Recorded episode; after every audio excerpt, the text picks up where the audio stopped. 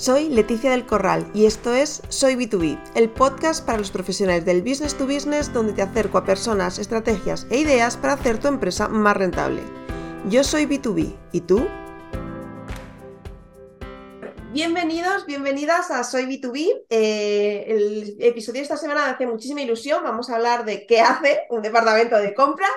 Y para hablaros de este tema, pues me he traído a Susi, que es una de mis mejores amigas, y esta es la única razón por la que está aquí. porque me, ve tener todavía un poquito de aprecio y está dispuesta a, liarla en estas cosas.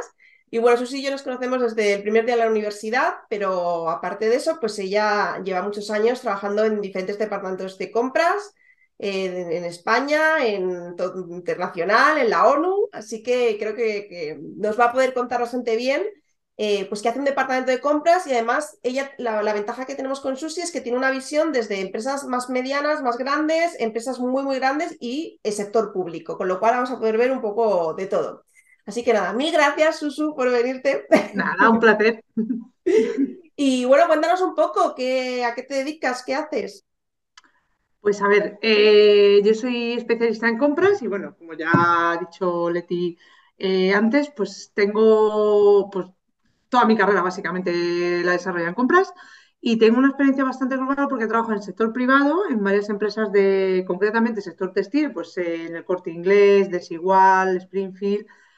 Y luego he estado también, bueno, intercalando y sobre todo ya los últimos años trabajando en sector público en Naciones Unidas, en, la ONU, eh, que he trabajado pues eh, tanto he teletrabajado desde España como en sede en Copenhague, en Nueva York y también he estado en, en terreno en Trinidad y Tobago y todo siempre haciendo compras, que es lo que me gusta.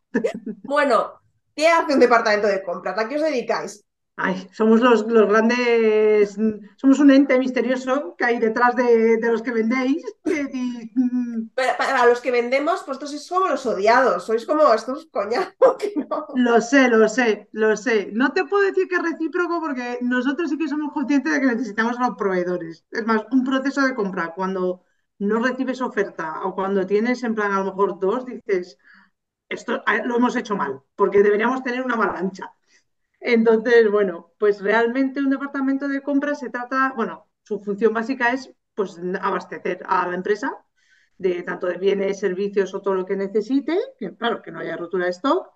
Y, y parte de este abastecimiento empieza desde la planificación, es muy importante la planificación de compras, trabajar con todos los project managers y eh, dura durante la redacción del documento de compra, lo que sea, negociación con proveedores, incluso firmar los contratos y luego pues supervisar pues el, las entregas, los pagos, etc, etc. O sea que es, bastante amplio. Y también gran parte del trabajo del departamento de compras es la relación con proveedores, tanto buscar como mantener. Vale, ¿cómo se inicia la compra? ¿Quién os pide que, que tengáis que comprar algo? ¿Se os ocurre a vosotros? ¿Os lo dice alguien? No, normalmente nos lo comunican. O sea, se inicia pues normalmente en, pues los, los project manager o el departamento de finanzas suelen ser normalmente los que identifican las necesidades. Y una vez identificada, en general, suele pasar por el departamento financiero para decir, pues bueno, mm, para revisar presupuestos y entonces ya nos llega a nosotros y nos dicen, pues bueno, necesitamos esto y tenemos mm, este presupuesto. Otras veces lo que se hace es, tenemos X presupuesto global y vienen a nosotros y nos dicen, pues a ver, tengo este presupuesto y más o menos necesito esto. Entonces, ayúdame un poco a gestionarlo, a ver cómo hacemos los procesos o cuántos hacemos o si se pueden combinar. Son un poco como las dos vías, pero a nosotros nos viene un poco la necesidad identificada. Nosotros nos dedicamos a eh, comunicarla y muchas veces también a, a manifestarla. A lo mejor nos viene un, alguien de la empresa y nos dice, oye, necesito tal servicio. Y a lo mejor yo digo, ah, vale, pues, mm, y no lo quieres combinar con tal o no lo puedes ampliar a tal, porque como ya tenemos experiencia, pues intentamos optimizar el proceso. Muy bien. Eh, últimamente cada vez vemos más, sobre todo en, en, en, empresa grande y en, y, en, y en administraciones públicas, toda la parte de licitaciones, los RFPs y tal. Eh, ¿Eso qué es? ¿Por qué lo hacéis? Sí, podríamos decir que es un documento un poco de tortura, tanto para nosotros hacerlo como para la parte del vendedor leerlo, que me imagino que muchas veces dirán, esto están locos. Pues a ver, la RFP eh, es, en el sector público es el, el, instrumento, por llamarlo de alguna forma. Eh, realmente es Request for Proposal y es una especie de documento que se lanza cuando tenemos una compra que hacer. Entonces es como la forma más fácil para nosotros de llegar a todos los proveedores y de eh, mandarlo en igualdad. Entonces el documento teóricamente tiene que incluir pues un poco de, de background del proyecto, de bueno, pues somos mm, tal, pues en mi caso, por ejemplo, pues somos esta agencia de la ONU, eh, necesitamos, estamos trabajando en este proyecto y necesitamos tal. Entonces, ahí es muy importante, sobre todo para, para vosotros, para la parte de ventas, que esté bien hecha la RFP porque parte de nuestra función es eh, poner muy claro qué, qué, queremos. O sea, porque para que podamos recibir buenas propuestas, tenemos que darnos indicación de qué queremos un poco a nivel de calidad, a nivel de tiempos, a nivel de cantidad. Eh, cuanto más detalle, mejor, tanto para nosotros luego para evaluar como para vosotros. Y luego también la RFP suele incluir eh, un poco la forma de evaluación, como una vez que tengamos todas las propuestas, cómo se va a tomar la decisión de a quién se le adjudica el contrato. Eso también, ahí varía mucho dependiendo de quién la haga. Hay gente, que, o sea, hay empresas o departamentos que incluyen más detalle de cómo se va a tomar la decisión, otros que te lo ponen ahí un poco como a grosso modo de, bueno, pues tanto. Y, y es un poco lo que reúne. Esto es, esto es eh, interesante porque, fíjate, en, en, ventas tenemos la sensación, ¿no? De que, de que solo decidís por precio. que se la lleva el que va más barato. ¿Esto es siempre así o hay excepciones? No, no, hay excepciones. Pero he de decir que tienes razón porque el precio al final es lo que suele pesar más. O sea, es como el, factor determinante.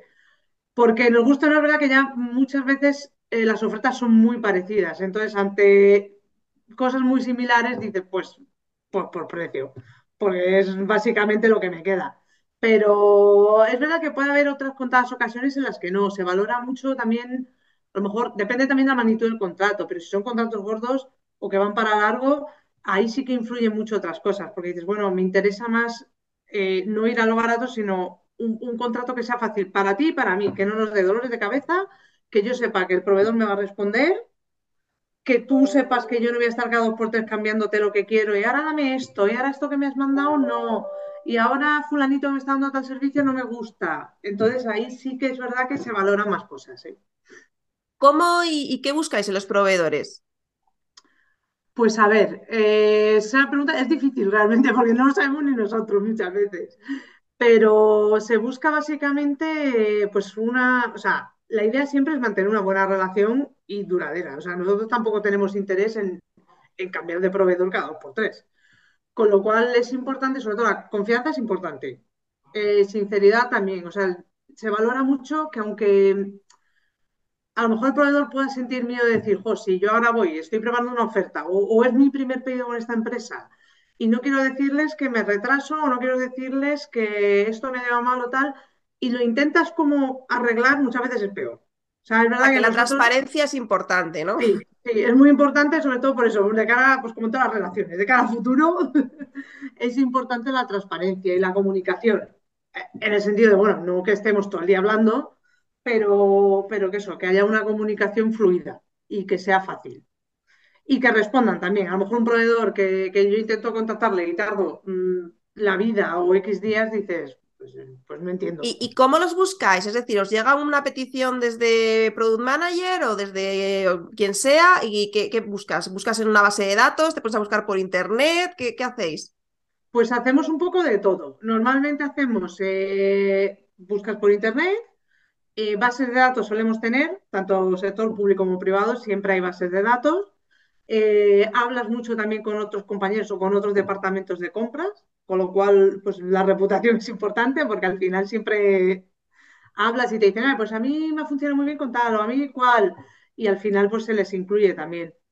Eh, solemos también hacer estudios de mercado, ferias, normalmente cuando vamos a ferias siempre intentamos eh, guardarnos ahí los contactos de la gente que nos haya llamado más la atención.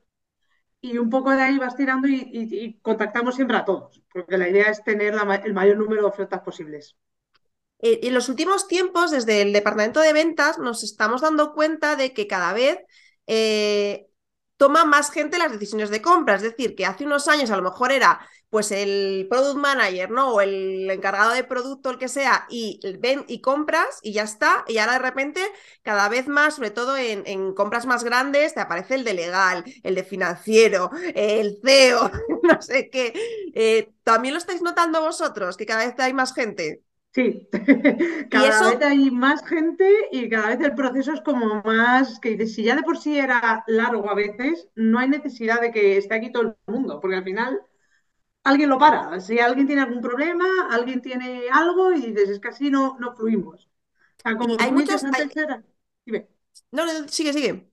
Pues eso, como tú dices antes era simplemente, básicamente éramos compras y el product manager y decías, pues estupendo, o sea, un consenso y en general era relativamente Y fácil. que a veces, muchas veces era el mismo product manager que te decía, pídele presupuesto a estos tres, que son los que me interesan. O sea, También, también, y claro, y, y fluía. Ahora, pues no, porque claro, luego legal te dice que claro, que si estos han puesto esta pega, luego a lo mejor el CEO dice, ay, pues yo también quiero invitar a no sé quién. Eh, luego, ay, ¿por qué ahora hemos decidido valorar así? Si yo quería incluir en la valoración, pues yo qué sé, que tengan el certificado ISO de no sé qué. Y a ver, pero sí, es una tendencia que no entiendo, muy, o sea, no sé muy bien cómo acabará, esperemos que se vuelva a reconducir un poco pero, pero nos complica yo creo que a todos, tanto a vosotros como a nosotros. y, y hay muchos inicios, digamos, de compras que se acaban parando por esta razón. Es decir, que al final te dices, mira, no compramos nada y se acabó. No, en general no, porque como al fin, o sea, como la necesidad está y, y- al final lo nece- necesitas el producto o el servicio, lo único que al final eso haría sería pues comprar a última hora y peor. Claro, pero por Pero ejemplo, eso sí que afectaría a cambiar de proveedor, ¿no? O sea, yo creo que una vez que empiezas con un proveedor, muy, o sea, o la caga muy grande, ¿no? O, sí, o te quedas con él. Es verdad que tienen cierta ventaja adquirida por, en ese sentido, porque dices, bueno, si me va bien, pues tampoco por qué cambiar. También tengo que ahí depende mucho, por ejemplo, de, de la persona que está al cargo del departamento de compras. Hay departamentos como más conservadores y otros como más proactivos que siempre dicen, uy, pues vamos a investigar, vamos a probar con proveedores nuevos, vamos a dar oportunidad también pues, a empresas más pequeñas, que muchas veces, por ejemplo, en, sobre todo las RFP, se piden como pues, es- empresa con experiencia de mm, 15 años, con tantos profesionales, con tanto tal. Y claro, y es que así estoy coartando mucho a gente que quiera entrar en el mercado. Claro. Y, y luego encima también lo quiero barato. Entonces, mm, todo no se puede. Al final, cuando, hay tantos decisores, ¿quién toma la decisión? ¿Es por consenso o siempre hay alguien que es el que dice, mira, este? Se intenta que sea por consenso, por lo menos por parte de compras siempre intentamos consenso, porque si no es como algo que luego te va a, volver a atacar por algún lado. Si no se puede, porque es verdad que hay veces que alguien presiona mucho, al final suelen ser, pues eso, product manager o CEO o alguien con más peso así que haya. Pero nosotros siempre tiramos un poco, tiramos al consenso. ¿Cuáles son las red flags de, de los, prove- de los proveedores? Aquellas cosas que dices, joder, y a mí un proveedor me hace esto y ya, eh, cruz y nunca más. Pues a ver, como te decía, lo de la transparencia es para nosotros súper importante. O sea, a mí que me digas, oye, mira, que me retraso X y luego es mucho más, o que, a ver, entendemos que, como todo, que ahí pasan cosas. O sea, entendemos que el proveedor tampoco está en control 100% de toda la cadena. Pero, pero bueno, si me llama cuatro veces para decirme cuatro retrasos seguidos, dices, a ver, mm, hay algo sospechoso. O a lo mejor, pues no lo sé, muchas veces cuando lanzamos una oferta, una RFP o algo, eh, depende del tamaño de la empresa, hay muchas ya que tienen su plataforma, que te dicen, súbemelo aquí, mándamelo así, mándamelo asado. Pues que te lo manden totalmente como no deberían, pues también suelen ser cosas que dices, desde el departamento de compra, que somos un poco tiquismiquis con esa vez que dices, bueno, si ya para la oferta empezamos así, desde ya luego vamos a ir mal. Entonces son cosas que son pequeños detalles, básicamente, pero que, que dices, bueno, si yo lo he especificado bien, eh, pues, pues no debería haber ningún problema. Obviamente, si hay algún problema, no- pues oye, eh, que me lo, te lo he pedido por una plataforma y la plataforma te da error, no hay ningún problema en que llames contactes y digas, mira, lo puedo, necesito ayuda tal. Pero, pero un poco eso, que haya un poco de, de ¿sabes? Que veas que el proveedor tiene como, como actitud proactiva. Sí. Pues nada más, ha sido súper interesante. Normalmente a estas Pues alturas de la entrevista les pregunto a todos que cuál es su mayor fuente de, de captación, pero tú como no, no captas, ¿cómo, No. ¿cuál es como la, la fuente de, de captación de proveedores o dónde les recomendarías a, a proveedores que, que, estuvieran para poder contactar con, con compras? ¿Cuál te parece que es una, pues una buena fórmula? Me parece, a ver, obviamente Internet es hoy en día innegable, tu posicionamiento es el que es. Y, y ya, eh, sigo creyendo que ferias y, y temas mm, así funcionan, me da igual presencial que online, que lo que sea, pero bueno, eh, sigo creyendo que funcionan bastante, porque es verdad que en compras muchas veces, eh, o sea, que intentamos, parte de nuestra función es actualizar bases de proveedores, entonces siempre estás viendo qué hay, qué hay nuevo, qué no hay nuevo. Y, y ya te dejé hablar con, con otras empresas o, o- o compañeros en compras, con lo cual, pues eso, el boca a boca también. Trabajar bien, ¿no? Sí, eso no falla. Pues nada, Pero Susi, bueno. mil gracias por hacerme este A ti favor. un placer, ¿eh? Que me Un besito. Un besito. Chao, Chao. chao. Si eres B2B, suscríbete para no perderte nada y habla de este canal a otros B2Bs. Cuantos más seamos, más aprenderemos. Y recuerda, hay una forma más rápida y segura de hacer crecer tus ventas a empresa.